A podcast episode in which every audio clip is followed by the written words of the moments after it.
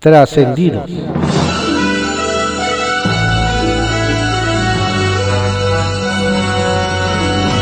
Continuamos con la audiosíntesis informativa de Adriano Ojeda Román, correspondiente a hoy miércoles 6 de mayo de 2020. Vamos ahora con algunos trascendidos que se publican en diarios de circulación nacional. Confidencial, que se publica en el periódico El Financiero. Calderón y AMLO en pleito nuevamente. De nueva cuenta, el expresidente Felipe Calderón y Andrés Manuel López Obrador se enfrascaron en un intercambio de señalamientos. El mandatario federal reprochó que el expanista está participando abiertamente en política y eso enrarece el ambiente. Reiteró que si se abre una investigación en su contra, tendría que ser a partir de una consulta ciudadana. Insistió en que vamos a actuar siempre con rectitud, aunque nos haya robado la presidencia. El michoacano no tardó en responder y aclaró al titular del Ejecutivo que la justicia no es un asunto de consultas, sino de pruebas y de leyes. Si la Fiscalía tiene pruebas de que he cometido algún delito, adelante, que proceda. Pero si no es así, no hay consulta que valga. Y remató diciendo, respete mis derechos. Cuenta regresiva para Sheinbaum y López Gatel. Las autoridades de salud federal y el gobierno de la Ciudad de México iniciaron una carrera a contrarreloj para tener listas las camas con ventilador que sean necesarias para enfrentar el pico de la epidemia que inicia este miércoles y que se prolongará por dos semanas. Nos dicen que Claudia Sheinbaum y Hugo López Gatel saben que sería desastroso para el país, pero también para su futuro político, que la capital del país se convierta en el epicentro de una tragedia mayúscula por la pandemia. Quizá por ello el nerviosismo y la poca paciencia que han mostrado en las últimas horas nos cuentan. Comisión Permanente no sesionará. Los miembros de la mesa directiva de la Comisión Permanente, que preside la senadora morenista Mónica Fernández, tomaron la decisión, por unanimidad, de no sesionar hoy, 6 de mayo, como estaba previsto, ya que en esta fecha se prevé que se registre el mayor riesgo de contagio de la pandemia de COVID-19. Cabe destacar que los legisladores tampoco se animaron a sesionar a distancia como se había acordado previamente. Se enredan con nuevo ingreso único vital. La propuesta de un grupo plural de diputados federales de otorgar una ayuda temporal y no condicionada a los afectados por COVID-19 ha crecido más de lo esperado. Pero hasta ahora, dicen en Morena, no tiene ni pies ni cabeza. Señalan que suena bien en campaña, pero sin recursos, sin padrón y ya con otros programas de la 4T no es nada fácil. El académico Mauricio Merino expuso en conferencia virtual que es difícil en estos momentos de pandemia disponer de 351.749 millones de pesos para atender a 31.000.3 millones de personas según cifras del Coneval y darles 3.746 pesos mensuales por tres meses. PRD en busca de la supervivencia. El Partido del Sol Azteca cumplió ayer 31, 31 años de su formación entre discursos de aliento y ganas por conservar su polo de izquierda. Pero en la realidad, aseguran panistas, a lo que queda del periodismo solo le acomoda la tablita de salvavidas con el logo del PAN. Revelaron que o van en alianza con Acción Nacional en el Congreso, en los comicios federales intermedios y en los estatales, o su agonía llegará al fin. No a la recolección ciega de hechos. El secretario de Salud, Jorge Alcocer, lanzó un espaldarazo a su alumno Hugo López Gatel tras la confusión que se ha generado con el dichoso modelo Centinela. Durante su intervención en la conferencia matutina, dijo que la pandemia trajo consigo el surgimiento de una nueva forma de pensar en la ciencia, diciendo no a la recolección ciega de hechos y sí a la interpretación racional de los datos, haciendo a un lado los engañosos ganchos del mercado. Sacapuntas, que se publica en El Heraldo de México. sin querer queriendo. Tremenda exhibición dio a los Bartlett el presidente de Estados Unidos, Donald Trump. Cuatro días después de que se supo que un hijo del director de la CFE, Manuel Bartlett, cobró 1.5 millones de pesos por cada uno de los 20 ventiladores que vendió al IMSS, la Casa Blanca mandó a México 211 instrumentos de manufactura suiza y 1.047.608 pesos más baratos. Unidad en San Lázaro. Se formó un bloque en San Lázaro para impulsar el ingreso único vital, que consta en dar 3.600 pesos a mexicanos que hayan perdido ingresos por la pandemia. Son 70 diputados los firmantes Porfirio Muñoz Ledo y Lorena Villavicencio de Morena, Laura Rojas del PAN, Verónica Juárez del PRD, Tonatiu Bravo de Movimiento Ciudadano y Cintia López Castro del PRI. México el único invitado. Nos hacen ver que México es el único país de América Latina invitado a participar en la iniciativa de la ONU, la Unión Europea y la OMS para buscar una vacuna contra el COVID-19. El representante mexicano ante esos organismos internacionales es el canciller Marcelo Ebrard, quien estuvo ayer en la primera cumbre realizada con ese fin. AXA con neumonía. En plena contingencia, la francesa AXA Seguros, que dirige en México Daniel Bandle, reprobó la prueba de gastos médicos mayores uno de sus productos estrella, pues obtuvo una puntuación menor a 5 unidades, de acuerdo con el Buró de Entidades Financieras de la Conducef. De las 12 aseguradoras que ofrecen este servicio, AXA es la peor evaluada. Dudan de López Gatel. Nos cuentan que no solo el Gabinete de Seguridad ve con reserva las fechas para levantar la cuarentena estimadas por el subsecretario de Salud Hugo López Gatel buena parte de los gobernadores cree que el recién creado rock star de la 4T está más ocupado en cuidar su imagen que en difundir las cifras reales de, la, de los infectados de COVID-19 en el país. Trascendió que se publica en el periódico Milenio.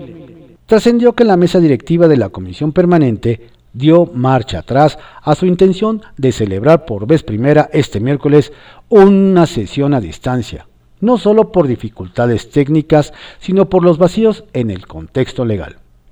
Como lo recomendó el subsecretario de Salud Hugo López Gatel, el órgano parlamentario encabezado por la senadora Mónica Fernández descartó igualmente una sesión presencial, en virtud de que esta fecha se encuentra en el lapso de mayor riesgo de contagio por la pandemia de COVID-19. Trascendió que, por cierto, entre los múltiples talentos de Hugo López Gatel, ahora se aparece su lado lírico, pues como parte del programa Desde el Fondo, organizado por el Fondo de Cultura Económica que dirige Paco Ignacio Taibo II, esta noche el doctor estará como lector de poesía en una transmisión que incluye entrevistas con Juan Sasturain y James Grady. Trascendió que debido a que la mayoría de decesos por COVID-19 son ya en zonas de bajos recursos, en el Senado se busca que los familiares no tengan una doble pena, por lo que los mexiquenses Juan Cepeda de Movimiento Ciudadano y Erubiel Ávila del PRI presentaron propuestas para que autoridades de los tres niveles asuman el costo de servicios funerarios y actas de defunción.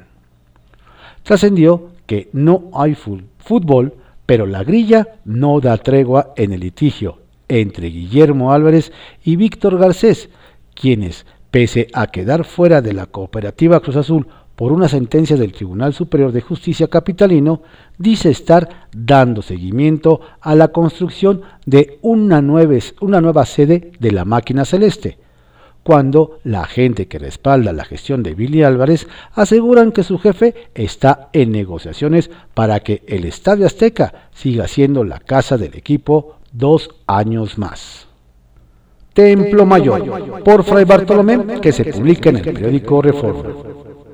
A lo mejor tiene razón Andrés Manuel López Obrador con eso de que estamos en un tiempo de sopilotes. Y es que a propósito del negociazo de la familia Bartlett, el presidente dijo que lo importante del asunto era comprar los respiradores para salvar vidas. Pero, ¿acaso venderlos con tremendo sobreprecio no es una acción de sopilotes? Porque si la prioridad se supone que son los pacientes, seguramente se podrían salvar más vidas si se compraran más equipos a un costo real del mercado y no a un precio inflado. A lo mejor a esos sopilotes se refería el presidente. Vaya dilema enfrentan en el corazón empresarial de México. Resulta que en Nuevo León el sector productivo está urgiendo a que se inicie la reactivación económica en la segunda quincena de mayo.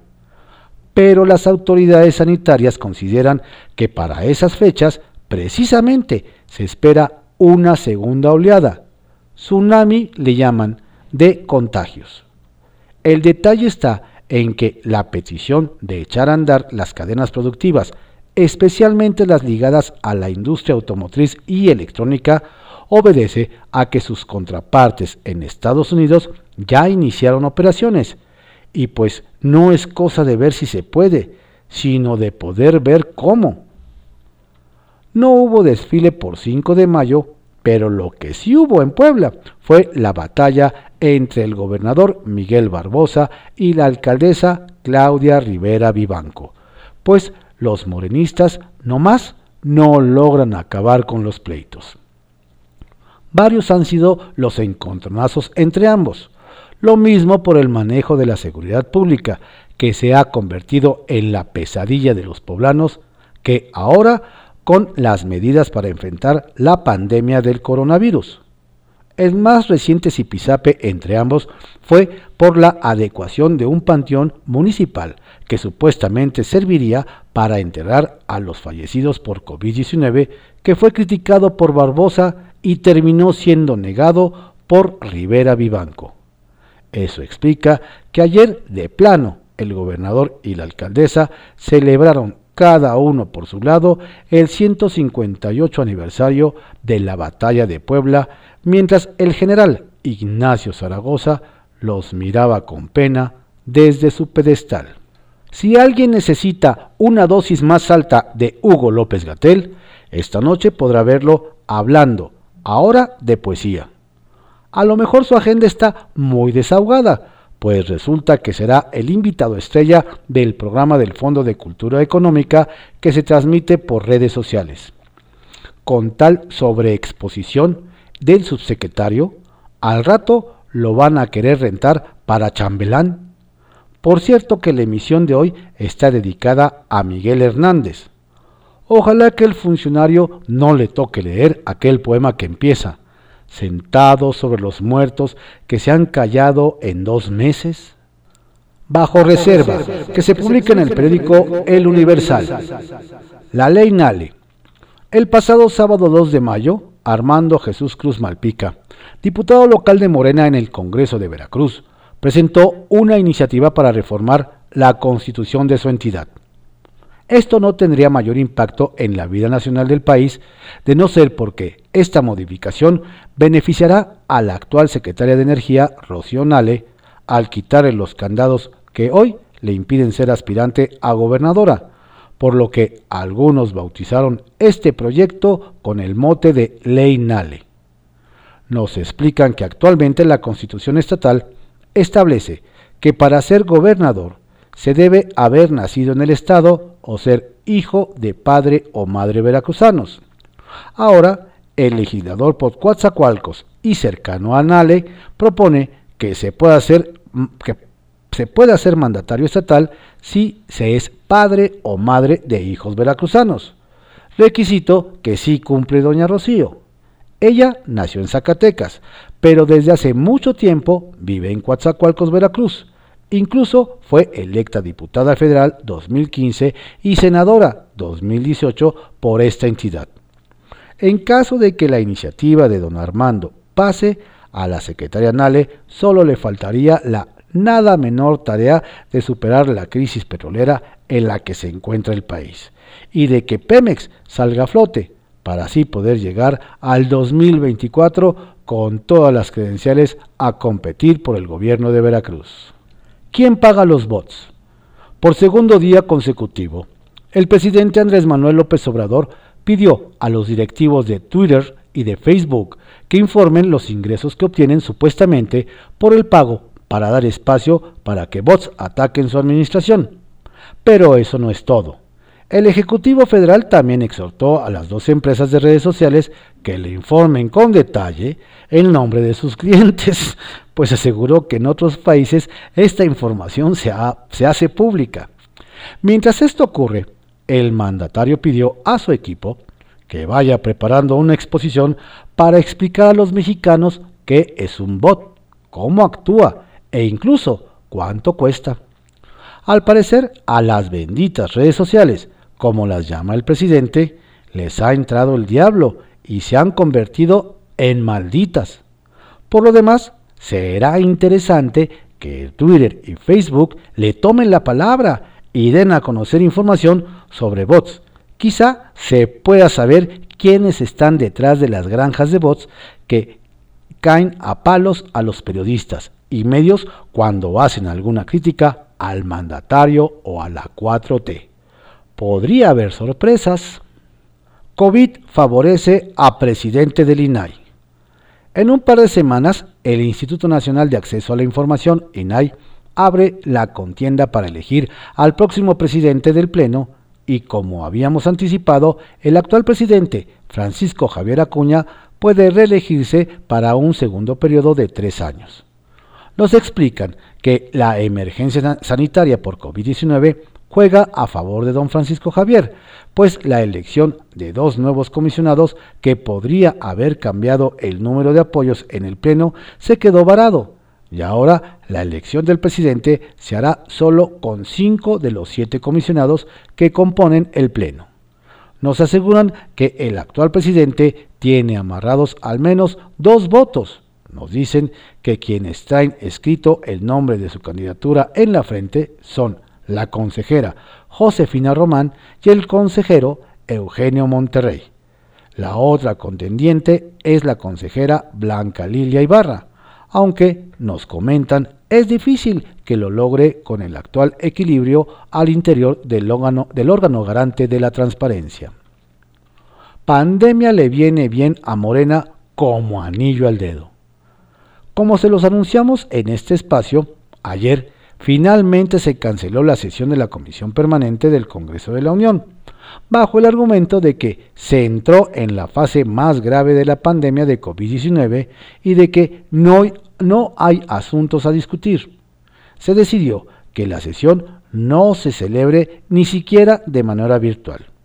Nos comentan que esta situación quedó como anillo al dedo, pues a Morena le sigue dando tiempo para negociar con la oposición la posibilidad de que exista un periodo extraordinario para discutir la ley que busca dar al presidente Andrés Manuel López Obrador manga ancha en el manejo del presupuesto. Pepe Grillo, que se publica en el periódico Milenio. Benditas redes malditas. Cuando en las redes sociales los vientos soplan a su favor, lo que ocurre de manera frecuente, López Obrador se refiere a Facebook y Twitter como las benditas redes sociales todo es miel sobre hojuelas. Pero cuando son más las críticas que los halagos, el presidente cambia de opinión y quiere llamar a cuentas a las redes, a sus directivos y a sus usuarios. El mandatario llegó a la extraña conclusión de que las críticas no provienen de ciudadanos inconformes con su desempeño. Nada de eso.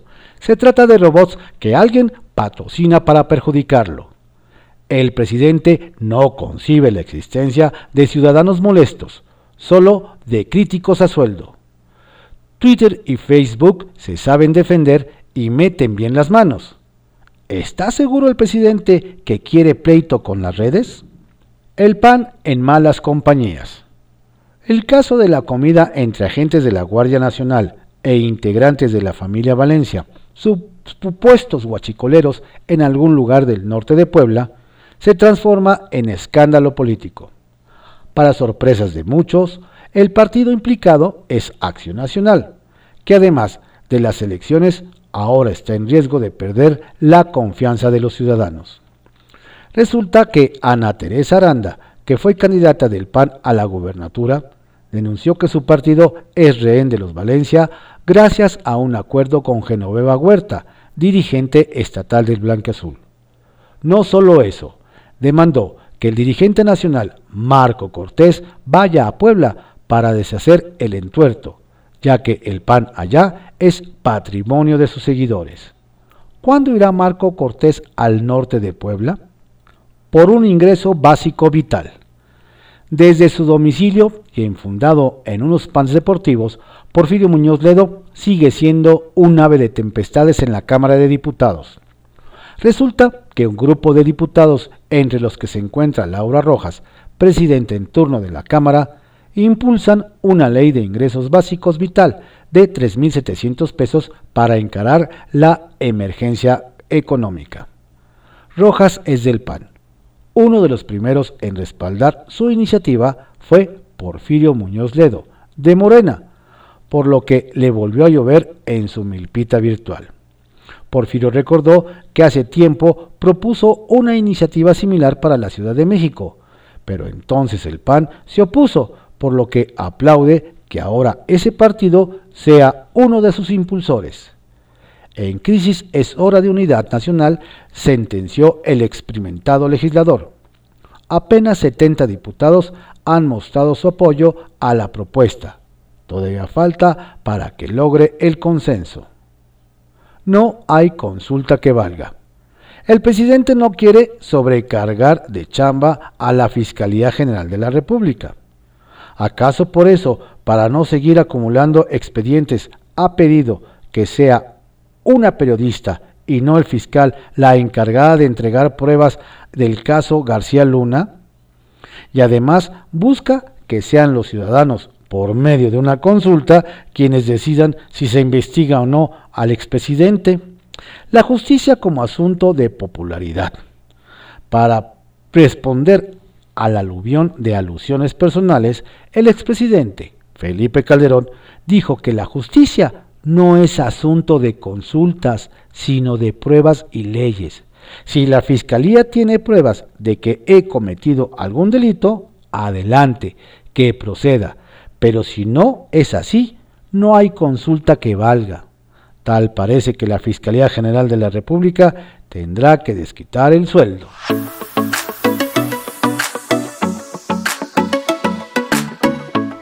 Estos fueron algunos trascendidos que se publicaron en diarios de circulación nacional en la audiosíntesis informativa de Adrián Ojeda Román, correspondiente a hoy miércoles 6 de mayo de 2020.